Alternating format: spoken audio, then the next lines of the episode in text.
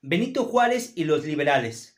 Con el triunfo de la Revolución de Ayutla en 1855, llegó al poder una nueva generación de liberales, casi todos civiles, es decir, que no eran militares, entre los que se encontraban José María Iglesias, Miguel y Sebastián Lerdo de Tejada, Melchor Ocampo, Ignacio Comonfort y Benito Juárez.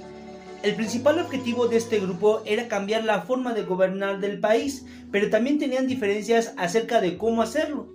Algunos liberales consideraban que se debía cambiar lentamente para evitar una oposición violenta, pero otros creían en el cambio drástico y plantearon la creación de una nueva constitución. Esta última postura fue la que dominó entre el grupo liberal desde el triunfo de la Revolución de Ayutla. Benito Juárez era de origen zapoteca. Nació en San Pablo Guelatao, en la Sierra de Oaxaca. Estudió en un seminario en el Instituto de Ciencias y Artes de Oaxaca. Fue diputado y gobernador de su estado natal. Además ocupó el cargo de presidente de la Suprema Corte de Justicia. Juárez se convirtió en presidente de la República en 1858 y durante los siguientes 15 años fue el principal líder de México. Su empeño por impulsar las reformas liberales y en defender a toda costa la soberanía de la nación lo convirtieron en una de las figuras más importantes de la historia de nuestro país. Los liberales participaron en la elaboración de leyes que ayudaron a desarrollar la democracia en el país.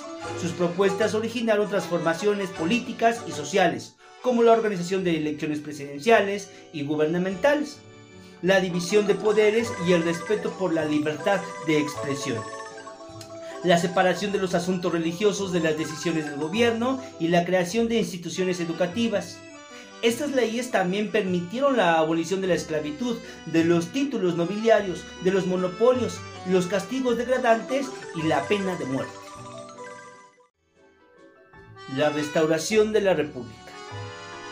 En julio de 1867, la capital de México recibió a Benito Juárez que regresaba triunfante, luego de la derrota del imperio. Con esta victoria se restableció la república, por lo que al periodo entre 1867 y 1876 se le conoce como la República Restaurada.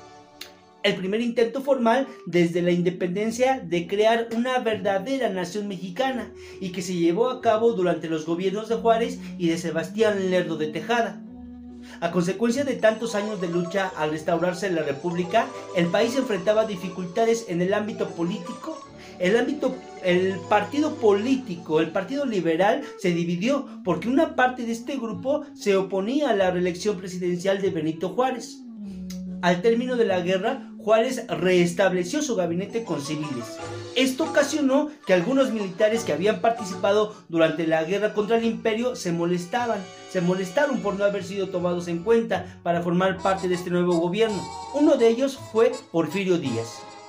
Otro problema que tuvo que enfrentar el gobierno de Juárez fue el poder que tuvieron ciertos personajes en el ámbito local. Durante la guerra los jefes militares controlaban las actividades económicas de algunas regiones y se apropiaban de los recursos. Juárez trató de quitarles eh, este poder a los militares, lo que provocó obviamente su descontento. Los miembros del Partido Conservador que habían apoyado a Maximiliano sufrieron represalias, lo cual acrecentó las diferencias existentes. Aunque en 1870 Juárez decretó una amnistía en un intento por terminar con este tipo de problemas, la difícil situación económica se agravó con la carencia de recursos. Fue uno de los principales problemas de la República restaurada, pues el país necesitaba impulsar su economía, reactivar su producción agrícola, fomentar la industria, construir ferrocarriles y poblar las regiones que no estaban habitadas. Por ello, se enfocó a reorganizar la hacienda pública con la idea de conseguir recursos necesarios para mejorar la situación del país. El 25 de junio de 1871, Benito Juárez, Porfirio Díaz y Sebastián Lerdo de Tejada se presentaron como candidatos a la presidencia de la República. Ninguno obtuvo la mayoría absoluta.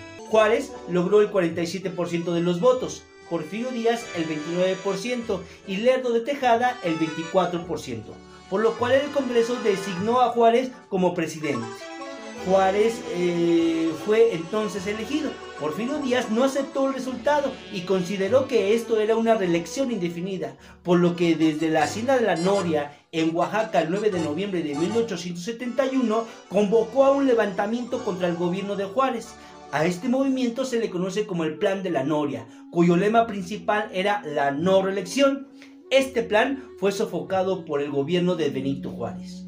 Un año más tarde, el 18 de julio de 1872, muere Benito Juárez. Juárez muere, sus ideales se mantienen vivos.